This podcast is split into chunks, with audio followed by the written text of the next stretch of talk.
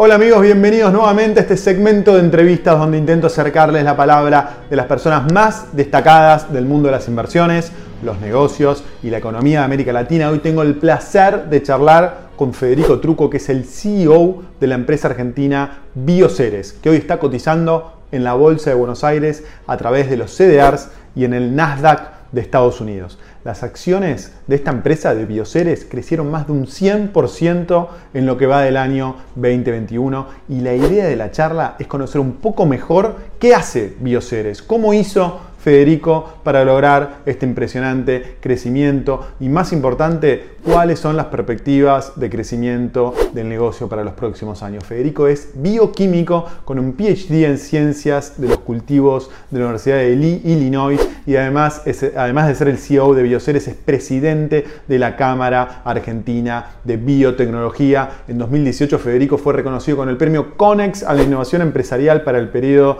2008-2018 y también recibió el premio EI Entrepreneur of the Year para Argentina el año 2019. Espero que disfrutes la charla tanto como la disfruté yo y que te quedes con la misma sensación positiva de ver cómo es posible crear negocios innovadores en la Argentina que sean exitosos globalmente y ahora además tener la posibilidad de ser parte como inversor individual. Así que vamos a la entrevista directamente. Federico, ¿cómo estás? Muchas gracias por estar con nosotros. Estoy muy bien, gracias eh, Federico por, esta posibilidad. Bueno, un placer charlar con vos. Tengo muchas preguntas y, cuestiones para charlar, pero me parece, eh, ¿qué, te, parece si empezamos hablando de algo que especialmente al público inversor eh, llamó mucho la atención, que es las acciones de Bioceres que cotizan en la Bolsa de Estados Unidos y ahora también están como CDRs en la Bolsa de Buenos Aires? Tuvieron un crecimiento muy fuerte, más del 100% durante este año. ¿Qué te parece que están mirando los inversores eh, globales? Eh, ¿Qué les está llamando la atención de, la empresa que, lleva a, tener este incremento tan grande este, en estos primeros cuatro meses del año? Bueno, la verdad que creo que son múltiples factores, algunos que tienen que ver con cosas más generales de, la industria, del mundo del agro y de la ciencia en particular, y otros quizás que son más específicos eh, de la historia de Bioceres.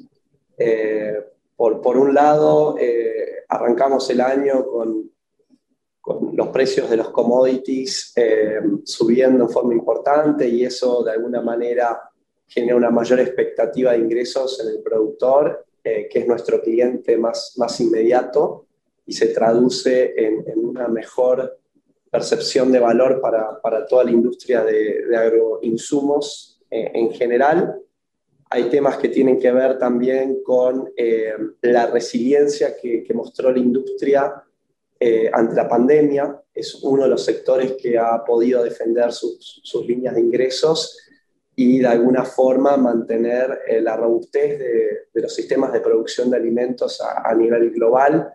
Eso también se vio jerarquizado, si querés, en este año, año y medio. Después hay muchos deberes que fuimos haciendo como, como compañía para poder eh, tener eh, la posibilidad de, aprovechar estas circunstancias, simplificando nuestra estructura de capital, eliminando eh, elementos que, por ahí podían generar algún tipo de ilusión futura, consolidando nuestra posición en las tecnologías de, de tolerancia a sequía, particularmente en el cultivo de soja, donde el año pasado compramos eh, el 50% de, un joint venture eh, que teníamos con una empresa americana para tener hoy el 100% de control sobre, sobre la estrategia hacia adelante de, esa tecnología tan importante para, para nosotros eh, y después ejecutar en, en, lo que es el crecimiento de base con, con, márgenes sanos que nos permiten eh, una mejor generación de caja y eso nos permite mejor estructurar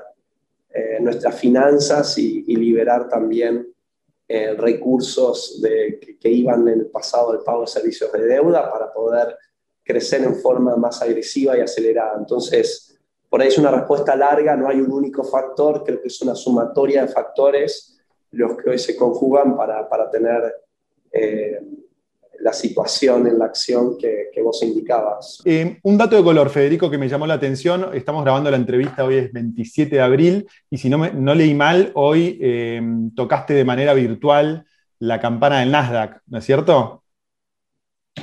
Así es, hoy cambiamos, eh, nosotros estábamos listados en, en NICE American, y a partir de esta mañana empezamos a tradear en, en Nasdaq y la gente de Nasdaq nos ofreció la posibilidad de, de hacer el opening ceremony eh, tocando la campana, así que bueno, les agradecemos por esa oportunidad de, de tener un poquito más de visibilidad eh, en ese proceso de transición de NICE a Nasdaq. ¿no? Lástima que no pudiste, me imagino, viajar con la pandemia y tocarla directamente en vivo en Nueva York, que hubiese, hubiese, sido divertido. Pero ¿por qué decidieron cambiar del NICE al Nasdaq? ¿Por alguna razón en particular? ¿Por un tema de, costos? ¿O cómo, cómo viene esa decisión? Bueno, cuando nosotros listamos la compañía, lo hicimos eh, a través de un SPAC, en lo que es un reverse acquisition. Mm.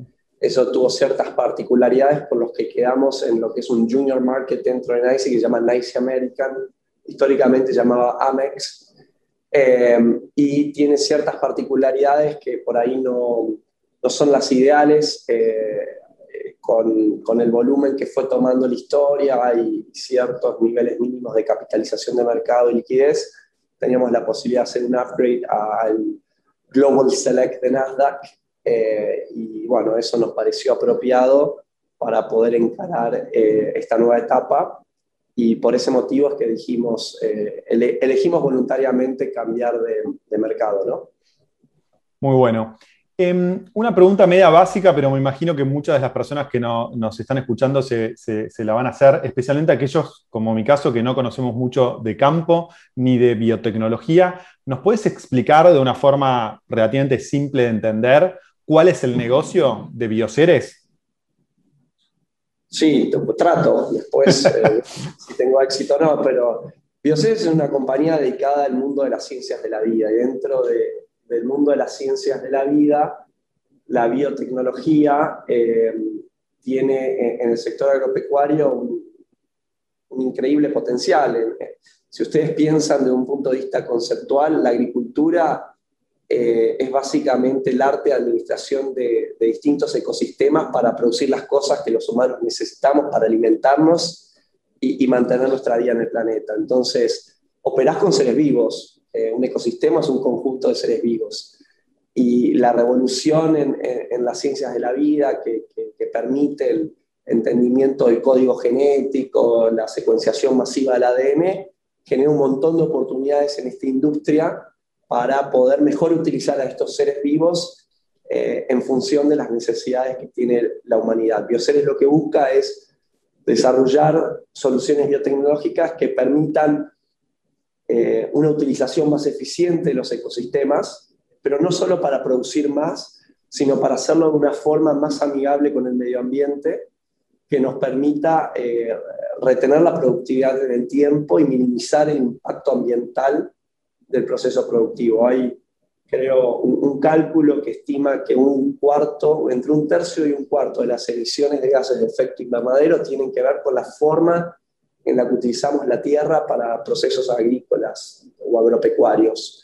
Entonces, nosotros buscamos soluciones que nos permitan eh, revertir ese proceso, descarbonizar, si querés, eh, la agricultura pero sin hacer que los alimentos sean más caros, o sea, sin revertir eh, a una agricultura orgánica o, o, quizás de menor productividad, sino manteniendo los mismos niveles de productividad. Y ahí es donde creo que la ciencia hoy nos ofrece eh, oportunidades increíbles y Argentina en eso tiene mucho para ofrecer. Y, y lo que buscamos es, es, eso, llevar la ciencia argentina a cada rincón del planeta donde esto tenga sentido. ¿no? Es decir, unís el mundo de la ciencia con el mundo del campo barra negocios. Y, para aquellos que eh, no entendemos muy bien, ponenos un ejemplo de cómo lograron unir estos dos mundos que parecen tan separados de la ciencia y, el campo barra negocios. Bueno, mira, en el campo uno de los dilemas más grandes eh, que tenemos es eh, el clima. ¿no? La, la, productividad de los cultivos depende del clima. Claro cuando nos falta agua tenemos muy bajos rindes, de hecho Argentina tuvo una cosecha muy mala en el año 2018 que desató eh, una serie de efectos en nuestra economía y eso tuvo que ver con la falta de agua. El agua es lo que necesitan las plantas para producir rendimiento, la combinan agua con dióxido de carbono para generar azúcares y un montón de moléculas orgánicas alrededor de eso, que es lo que está dentro de un grano al final del día, que es lo que cosechamos. Eso por el lado productivo. Lado de la ciencia, vos tenés un grupo de investigadores eh, de, una universidad argentina, como la Universidad Nacional del Litoral, trabajando en el CONICET hace muchísimos años, tratando de entender cómo las plantas eh, detectan los cambios en el clima, en el medio ambiente y adaptan su metabolismo para sobrellevarlos. Y de esa investigación súper básica, que, que, a lo mejor ocurrió hace 20 o 30 años, en un caso puntual, eh, específico de, un grupo liderado por la doctora Raquel Chan de la Universidad Nacional Litoral y CONICET, identifican un gen de girasol que si lo pones en el cultivo de soja y trigo en determinadas circunstancias, permite que vos puedas sobrellevar una condición de sequía con menores pérdidas de rendimiento. Entonces, eso que surgió de algo súper básico y, y, y académico, nosotros lo transformamos en una semilla que hoy tiene un 10 a un 20% de aumento de productividad en condiciones de sequía y que es, si querés, nuestro claim of fame a nivel internacional y la razón por la cual nuestra compañía genera interés en el mercado de capitales. Eso es una forma de conectar ciencia argentina, inclusive antes de que esa ciencia genere un producto tangible, con la realidad del sector productivo, no solo nuestro, sino internacional. ¿no? Estupendo. Federico, y, yendo al, volviendo al mundo de los negocios, ¿cómo monetizan ese conocimiento? Es decir, el negocio es vender semillas y, el productor usa esas semillas o venden la patente o venden el servicio. ¿Cómo, cómo estructuran el negocio? Nosotros desarrollamos a partir de esa tecnología una semilla, esa semilla luego se fue integrando a otras tecnologías de tratamientos con productos microbiológicos, por ejemplo, que permiten que que cuando uno siembra esa semilla tenga una mejor germinación, pueda mejor absorber los nutrientes, defenderse contra enfermedades. Es como que vendés una semilla con la tecnología de tolerancia a sequía prevacunada con microorganismos que le permiten mejor desarrollarse inicialmente y con un paquete de agroinsumos necesarios para poder llevar adelante todo el proceso productivo esa propuesta de valor de insumos la convertimos en una propuesta de originación de materias primas en forma sustentable. Si en el proceso le decimos al productor que comparta la información, que nos muestre cuándo siembra, cuándo cosecha, qué actividades desarrolla a campo, podemos cotejar esa información con datos climatológicos, con imágenes satelitales y al final del día decirle al, al consumidor cómo ese grano fue producido, qué nivel de emisiones neutralizó cuánta agua utilizó por tonelada generada a campo y de qué lugar específico de la Argentina, de Brasil o de Estados Unidos surgió. Entonces, al final del día, algo que puede ser un, un, evento que uno podría licenciar a otra compañía de semillas, una semilla que podría vender por sí sola, termina siendo mucho más que eso, termina siendo un modelo de negocios en donde terminamos en, en la materia prima con un nivel de trazabilidad único para un commodity y pudiendo iniciar un diálogo directo con el consumidor para decirle cómo eso fue producido y qué impacto ambiental ha generado. Y creemos que, en ese proceso eh, no solo podemos hacer una digitalización agresiva de lo que es el mundo del agro, sino además generar un montón de eficiencias eh, que deberían redundar en, en, en, una mejor propuesta de valor. ¿no? ¿Y quién, ahí mencionaste muchos participantes de la cadena del agro, quién es el que en definitiva paga por el, por el servicio o producto de ustedes? ¿El productor?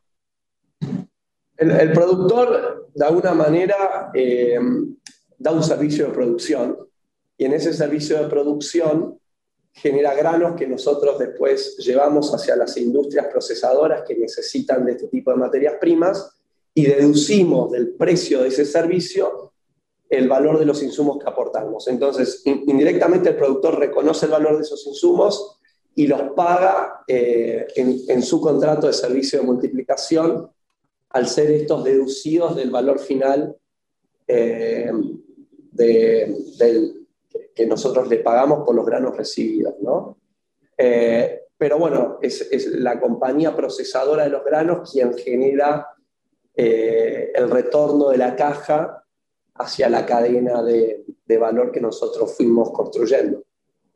Y eh, si le bien, están presentes en, muchos países eh, del mundo. ¿Cómo materializan esas relaciones? ¿Hacen convenios con estos productores o comercializadores? Sí, o sea, nosotros eh, inicialmente esto lo estamos llevando a escala en Argentina, que es nuestro primer mercado y donde tenemos todos estos componentes relativamente resueltos. Estamos eh, ejecutando contratos con los, con los productores a través de una plataforma digital donde el productor se registra. Estos contratos son digitales, eventualmente van a ser inteligentes y tokenizables. Todavía no estamos eh, en esa instancia, pero pensamos que eso nos va a generar un montón de eficiencias y eh, vamos generando después relaciones con socios eh, en el downstream de la cadena de valor que van a hacer el offtake de, estos granos que vamos generando de manera sustentable. Mientras tanto, toda esa producción que vamos generando la compramos nosotros mismos porque necesitamos retener inventarios para futuras siembras, o sea, estamos en un proceso escalado donde cada hectárea que se siembra hoy nos debería dar la posibilidad de sembrar 20 o 30 hectáreas mañana, entonces, es como que estamos utilizando esto para generar nuestros propios inventarios de, semillas y una vez que esto esté en steady state, ahí empezamos a hacer el offload eh, en, los procesadores. En Argentina esto está ya arrancado desde el año pasado, eh, en otras geografías, a medida que tengamos las variedades eh, terminadas y podamos identificar cada uno de los socios, empezaremos a operar de la misma manera. Muy bueno. Retrocedamos un poquito, me, llamó mucho la atención la historia de cómo se creó la empresa. Si no me equivoco, esto fue en el año 2001, en plena crisis argentina, eh, y creo que uno de los fundadores fue tu padre. ¿Por qué no nos contás un poco el origen de, la, compañía? Bueno, mi, padre quizás es, un científico frustrado que se dedicó al agro y que cuando tuvo la posibilidad de volver a la ciencia eh, lo trató de hacer con amigos eh, en ese proceso estuvo el liderazgo de Gustavo Grobocopatel, que fue el primer presidente de Bioceres, junto a Rogelio Fogante y, 22 otras personas que, estaban muy comprometidas con el movimiento de agricultura de conservación en Latinoamérica y específicamente en Argentina. En Argentina hay un antes y un después de la utilización de la siembra directa. Eh, y la, siembra directa es un proceso que permite eh, sembrar los cultivos sin roturar el suelo, y esto se potenció con los primeros puntos biotecnológicos. Entonces, ese movimiento fanático de la siembra directa vio en la biotecnología un espacio de conocimiento indispensable y cuando en el 2001, en diciembre del 2001, eh, entramos en un proceso de debate económica, eh, identificaron tempranamente la oportunidad de usar, de usar parte del excedente que estaba generando el sector agropecuario para financiar en forma directa grupos de investigación del ámbito público que habían quedado, no te diría desamparados, pero con, presupuestos muy, muy, muy menguados. Y así nació Bioceres, con una idea quizás ingenua de buscar recursos en el sector productivo para apostar a ciencia de excelencia en el país. Argentina tiene en ese sentido una trayectoria bastante particular, porque tiene premios Nobel, tiene ciencia biológica de excelencia, que no tienen otros países en la región. Em, y eso generó el germen inicial de, la Bioceres de diciembre del 2001. Impresionante. Y cómo, otra cosa que me llamó la atención eh, leyendo la historia de Bioceres es que te convertiste en CEO de la empresa en el año 2011, eh, si no me equivoco, era joven, relativamente joven, 33 años calculé. ¿Cómo fue ese proceso? Porque por otro lado estudiaste, eh, tenés un, perfil más técnico, una cosa es ser un técnico, otra cosa es ser un CEO de una compañía pública. Entonces, lo que me llamó la atención, ¿esto fue algo pensado a priori por vos y por los socios o fue algo que se fue dando hasta que vos te convertiste en CEO? Bueno, yo, creo que eh, antes que, exista Bioceres, yo ya sabía que quería dedicarme a la biotecnología por la influencia de mi padre y el ámbito eh, en el que fui creciendo. Cuando la compañía se formó, yo estaba estudiando. Cuando terminé de estudiar en el año 2005, volví y, me sumé a un esfuerzo de investigación y desarrollo específico. y creo que eh, como investigador, como científico, quizás no era tan bueno, eh, entonces siempre tenía por ahí eh, un ojo puesto en el mundo de los negocios. A mí me gusta mucho la interacción con el otro, me gusta la negociación, me gusta el pensar creativamente y tratar que uno más uno sea tres. Y cuando en el año 2011 se dio la oportunidad de consolidar distintas iniciativas de, de bioseres dentro de una única conducción, tuve la suerte de que los socios eh, me eligieran para, para ese rol y, bueno, creo que la ciencia me, me aportó eh, una buena formación. Al final del día, cuando uno escribe un, un, trabajo científico, es como que cuenta una historia en forma retrospectiva. Eh, muy poco probable que uno a principios haya querido lograr lo que logró. Lo hace sonar más lógico cuando escribe el trabajo. Y en el mundo de los negocios, cuando uno tiene que entender una idea, eso pasa todo el tiempo. Eh, y, creo que, ha sido una buena formación. El, resto de las cosas las fui absorbiendo en, la experiencia laboral y, con mucha generosidad de, los accionistas y los socios que han tenido un nivel de paciencia importante en este aprendizaje colectivo. ¿no? Muy bueno. ¿Cuándo decidieron convertirse en una empresa pública? Esta es una decisión importante, imagino, para todas las empresas, abrirse al mercado, tener mucha más exposición. Entonces, ¿cuándo, ¿cuándo empezaron ese proceso y cómo evalúas ese proceso? Si fue positivo, los desafíos o obstáculos que tuvieron.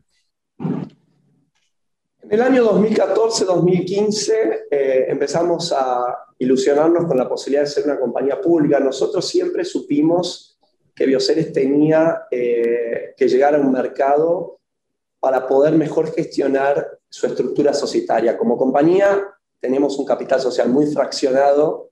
Eh, quien más tenía eh, en aquel momento probablemente no haya superado un 5% de la tenencia. Entonces, en muchos sentidos era como una cooperativa de productores organizada bajo las leyes de una sociedad anónima. Entonces, no, desde la gobernancia y la posibilidad de permitirle a cada inversor tener la libertad de entrar y salir, creo que el mercado de capitales siempre fue como un, un lugar lógico para desembocar con la historia de bioseres. Cuando en el año 2014 empezamos a ver que compañías similares eh, lograban listarse eh, en Estados Unidos, logrando buenas valorizaciones y consiguiendo de esa forma los recursos para llevar adelante lo que aún les faltaba, empresas todavía pre-profit, eh, nos ilusionamos con esa posibilidad. Nosotros creo que el primer filing público lo hicimos en el año 2015 para una ADR de una compañía que tenía menos de 10 millones de dólares de venta y perdía 2 o 3 millones de dólares por año y, se ilusionaba con lograr eh, su listado. Bueno, tuvimos varios, varios intentos, creo que por ahí podríamos haber hecho muchas cosas mejor, pero hoy a la distancia te puedo decir que todo ese aprendizaje fue súper positivo, independientemente del resultado final, creo que, que sirve por múltiples aspectos y, no cambiaría nada. Eh, me gustaría poder aprovechar la experiencia actual para hacerlo mejor en, nuevas oportunidades, pero creo que para nosotros fue toda ganancia y, parte de, de, la opcionalidad, las oportunidades que tenemos eh, resultan de habernos animado a iniciar ese proceso cuando aún parecía bastante utópico. ¿no? ¿Cuándo, lo, ¿Cuándo, lograron finalmente empezar a cotizar? En la, empezaron en el 2015 y cuándo finalmente lograron que las acciones coticen? Bueno, en 2015 empezamos, todas estas compañías con las que nos habíamos inspirado se empezaron a destruir en el mercado, su capitalización en el mercado, entonces en algún momento nos dimos cuenta que esa audiencia chiquita que empezaba a existir para biotecnología en agro, medio que se había visto frustrada y que nosotros no íbamos a tener la posibilidad de convencerlos de que éramos iguales pero mejores.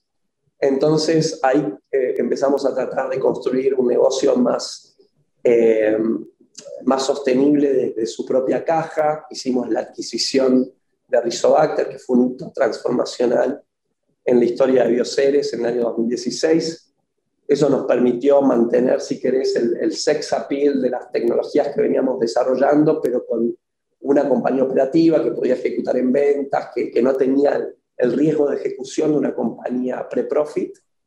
En el año 2018 llevamos nuevamente esa historia al mercado a través de, de, de una ADR. Eh, ahí eh, éramos la tercera en el pipeline después de Central Puerto y, Corporación América, que fueron las dos que pudieron listar ese año. Eh, no llegamos eh, por temas de volatilidad de mercado inicialmente, y después por todo lo que pasó en Argentina. Y cuando nos dimos cuenta de que iba a ser muy difícil eh, convencer a los inversores internacionales de, la oportunidad de un ADR argentino, decidimos ir por un camino distinto que no conocíamos hasta entonces, que era el, el de la combinación con un SPAC, hoy algo que está bastante de moda, en el año 2019 era menos conocido y terminamos listándonos en marzo del 2019, luego de combinarnos con un SPAC en, en NICE y, así eh, lograr el listado de la compañía después de, de cuatro años, casi cinco de esa idea original del 2014. ¿no? Espectacular. ¿Cómo me, surge la, intriga de algo que dijiste recién, que es verdad, hoy los SPAC están de moda y aparecen por todos lados, pero en 2019 no era una figura muy conocida. ¿Cómo llegaste a conocer esa figura? ¿Por consejo de algún banquero, de algún asesor? ¿Cómo, cómo llegas a, esa herramienta? Eh, por, dos caminos. Eh, primero el de la, curiosidad propia, de ver eh, opciones y entender que si no podíamos ir a, un listado por la vía de, un proceso convencional de IPO, quizás lo que teníamos que hacer era aportar nuestros activos a una compañía ya listada y recibir equity a cambio que podíamos dar a nuestros accionistas. Entonces, eh, empezamos a explorar eso, buscamos compañías ya listadas para las cuales tengamos un alto grado de complementariedad y ahí nos costaba mucho ponernos de acuerdo en la evaluación. Claro. Y, y poder, al final del día, ser el controlling shareholder de, la compañía combinada. Y, cuando vimos que existían estos Special Purpose Vehicles, que eran como fideicomisos, sin management, sin todos los liabilities que puede tener una compañía operativa, eh, y que básicamente permitían un proceso IPO a través de, lo que es una, una negociación de money, eh, nos resultó súper atractivo. Había cosas que no entendíamos entonces que ahora entendemos mejor, que era toda la dilución que genera un SPAC a partir del equity que tienen los, los sponsors del SPAC, los warrants, los rights que se dan a los inversores de ese fideicomiso. Eh, que bueno, que, si hubiéramos entendido mejor, quizás hubiéramos hecho mejor el proceso, eh, pero fue eh, primero por curiosidad nuestra, entendiendo que ya el ADR era muy difícil de lograr, y después, una vez que, que tuvimos esa transacción en vista con la ayuda de asesores que, nos podían eh, llevar a instrumentar la transacción. ¿Cuál te parece que eh, es la clave para que una compañía argentina pueda lograr esto que ustedes lograron? Porque, bueno, todas las empresas argentinas se enfrentan un poco al mismo desafío que ustedes tenían, que es cómo conseguir financiamiento. En el mercado de capitales local no hay mucho margen, digamos, para hacer este tipo de transacciones. Eh, ¿Te parece que la clave fue el tipo de negocios que ustedes están o la curiosidad, como decías? O sea, ¿cómo un emprendedor barra empresario argentino podría recorrer ese mismo camino? ¿Te parece que es lograble y qué, consejo le puedes dar?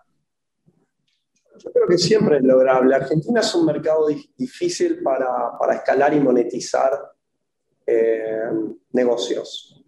Eh, pero para lo que es la construcción de activos de propiedad intelectual o activos intangibles, es un mercado muy competitivo. Eh, primero porque el principal recurso, que es el recurso humano, la materia gris, es altamente calificada y probablemente no tan costosa como la de Silicon Valley, la de Europa o la de Israel.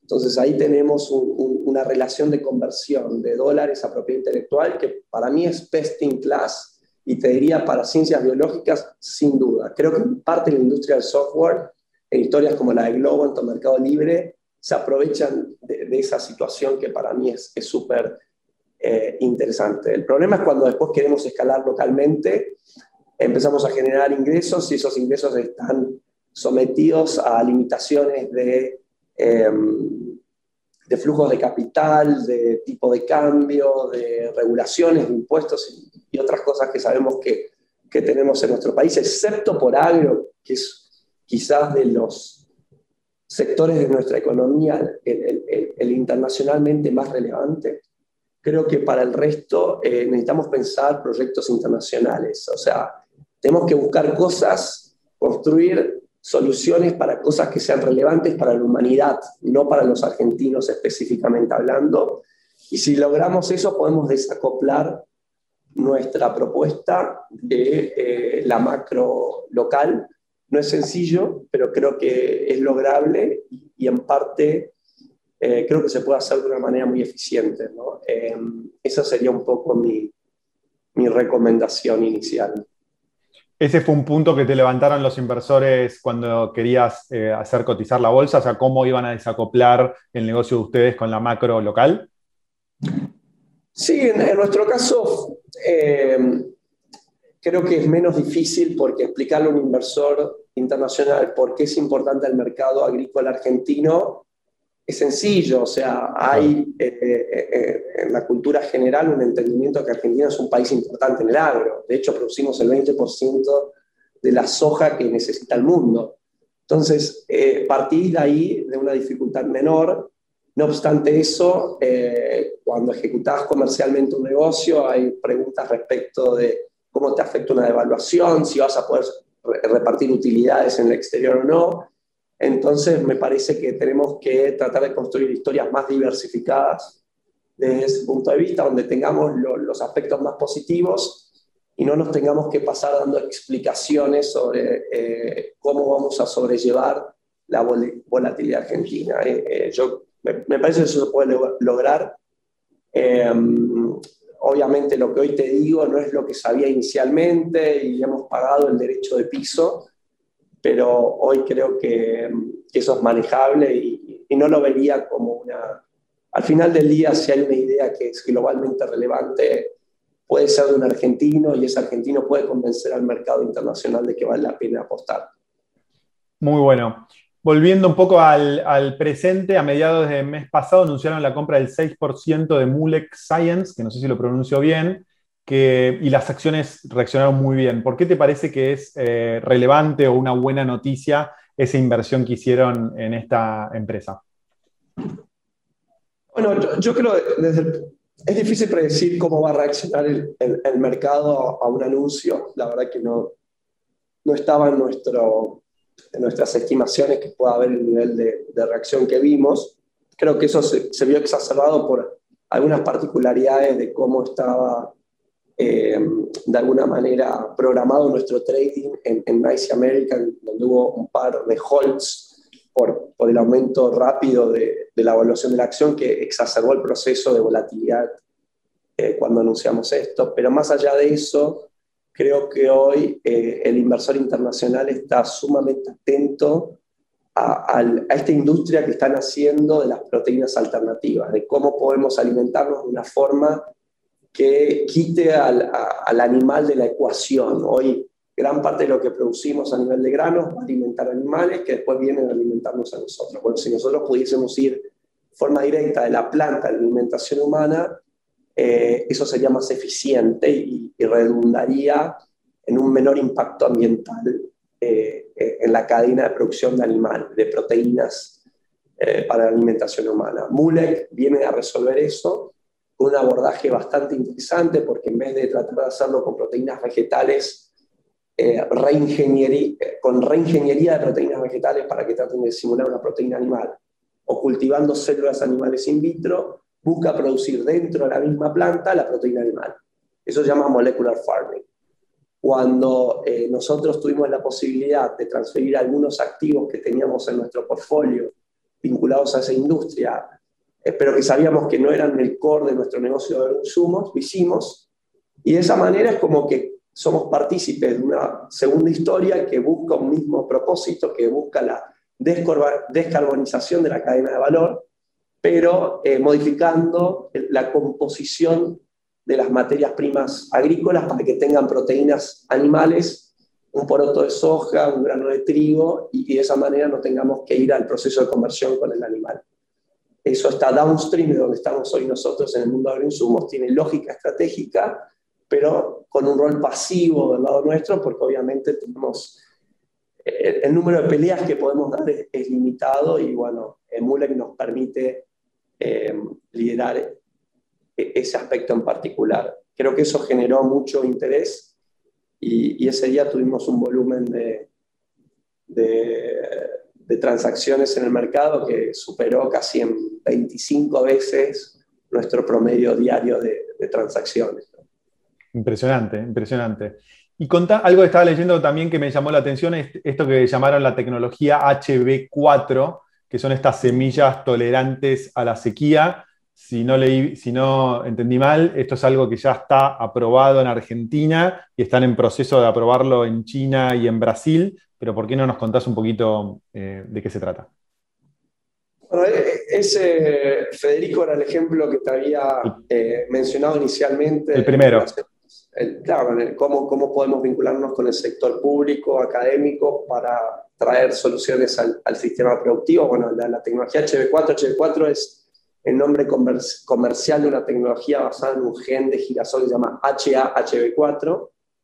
Eh, que, bueno, cuando lo, incorporamos con, con, algunas modificaciones al cultivo de soja o trigo, permite este aumento de la productividad en condiciones de sequía. Esto es un descubrimiento del CONICET y la Universidad Nacional del Litoral de la década, te diría fines de los 90, principios de, los años 2000, de la doctora Raquel Chan, eh, en un grupo que se dedica a estudiar la ciencia más básica, buscando cómo funciona, eh, cómo funcionan las plantas en su proceso de detectar los cambios ambientales y ajustar su metabolismo, y termina con algo súper aplicado, que es esta solución de tolerancia a salinidad. Nosotros la incorporamos a las semillas de estos dos cultivos, logramos las aprobaciones en muchas geografías. En soja es algo que ya está aprobado en Estados Unidos, en Brasil y en Paraguay, además de en Argentina.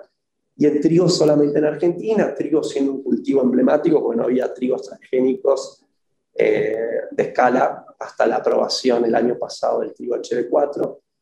Y para poder llevar esto a escala comercial, los reguladores, particularmente Argentina, nos solicitó dos aprobaciones. Una que es la aprobación de China para soja, que es un cliente importante, la soja que se produce no solo en Argentina, sino en Latinoamérica, y en trigo en Brasil, que es un cliente importante en nuestras exportaciones de trigo. El 50% casi del trigo que produce, que exporta Argentina, eh, lo exporta a Brasil. Esperamos poder tener en el transcurso de este año estas dos aprobaciones y con eso ya poder liberar en forma más, más masiva la comercialización de esta tecnología.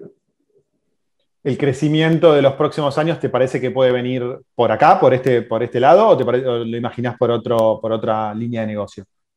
No, yo creo que nosotros tenemos un negocio de base que es de 170 millones de dólares hoy, que tiene un crecimiento bastante sano, doble dígito.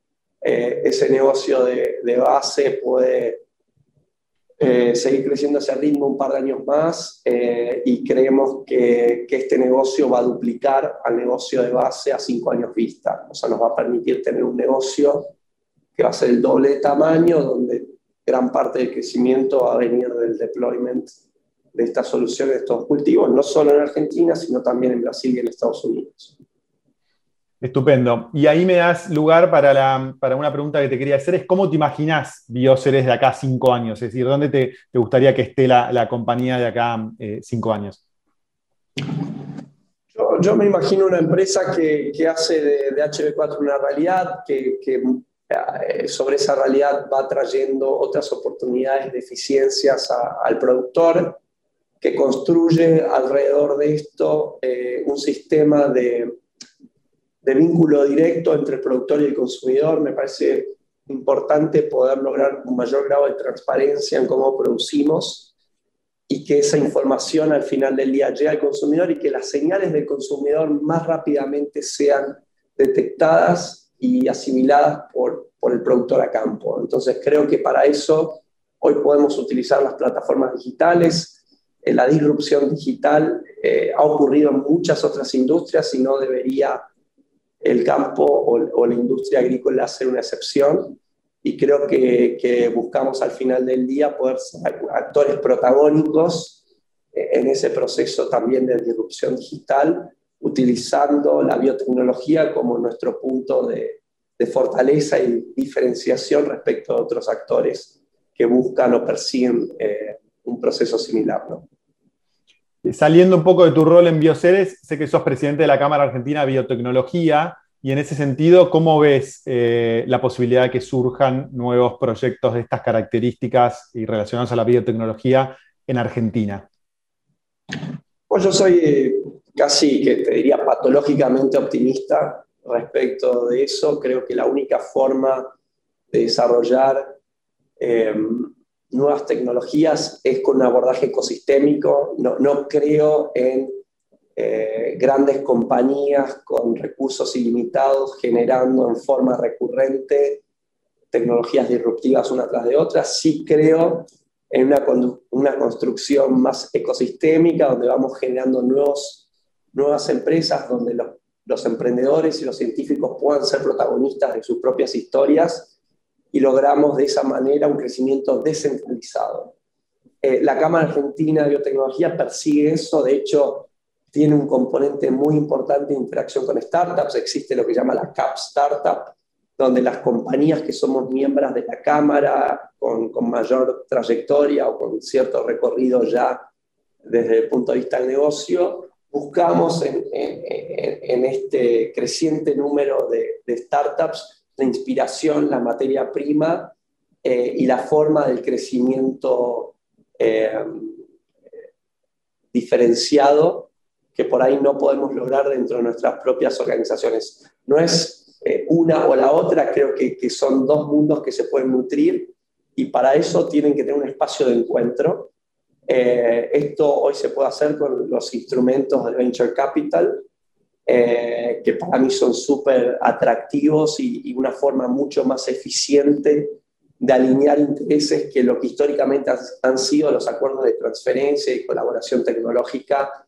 eh, entre el, sistema académico y, las compañías más maduras. ¿no? creo mucho en, en, lo que es el capital emprendedor, en la posibilidad de que los científicos tengan sus propias compañías y que en ese proceso se vaya generando, eh, si querés, un, tengamos una forma de retroalimentarnos y construir en forma conjunta una industria potente. Eh, y Argentina puede ser protagonista a nivel biotecnológico eh, en muchos verticales. Lo puede ser en agro, lo puede ser en algunos aspectos de la, de la medicina, de la salud, de las terapias regenerativas, donde también es necesario establecer marcos regulatorios y podemos estar a la vanguardia en ese proceso a nivel internacional.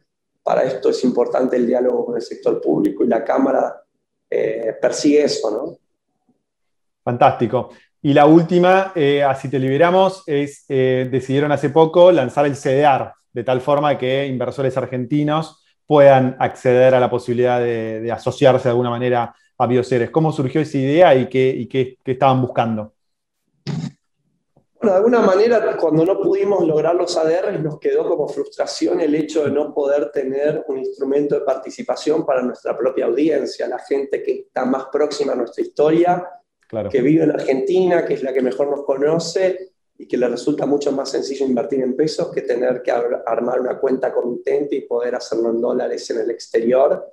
Entonces, el CDR viene a resolver eso eh, creo que, estamos muy contentos con la dinámica que ha tenido desde que, que están cotizando y esperamos poder con, con este tipo de, de interacciones eh, lograr la, la, visibilidad correcta y, la interacción con el inversor local para que sepa que también puede participar en su propia, con su propia moneda de esta historia que estamos construyendo juntos.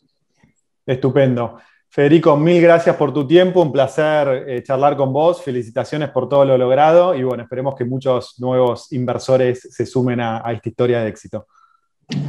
Gracias a, vos, Federico, estamos a disposición cuando quieran y bueno, esperamos poder seguir eh, aportando nuestro granito de arena en todo este proceso. Muchas gracias. Linda charla tuve con Federico, impresionante la historia de esta empresa y cómo con perseverancia y con mucha constancia pudieron convertirla en pública y lograr los fondos para seguir creciendo y seguir innovando. Recordá que ahora también podés invertir en esta empresa a través de la Bolsa de Buenos Aires. Las siglas de esta empresa es B larga IOX. Puedes hacerlo tanto en pesos como en dólares. Tenés las dos opciones. Y ojalá que surjan muchas empresas como Bioceres. Es cierto que es muy, muy difícil, que hay un montón de obstáculos y contratiempos en la Argentina, pero es perfectamente posible como vimos en esta charla. Gracias por estar del otro lado, por acompañarme en esta nueva entrevista y prepárate que muy pronto voy a estar publicando una nueva entrevista con algunos de los protagonistas del mundo de las inversiones, los negocios y la economía global. Muchas gracias por estar del otro lado, te mando un abrazo grande, chao.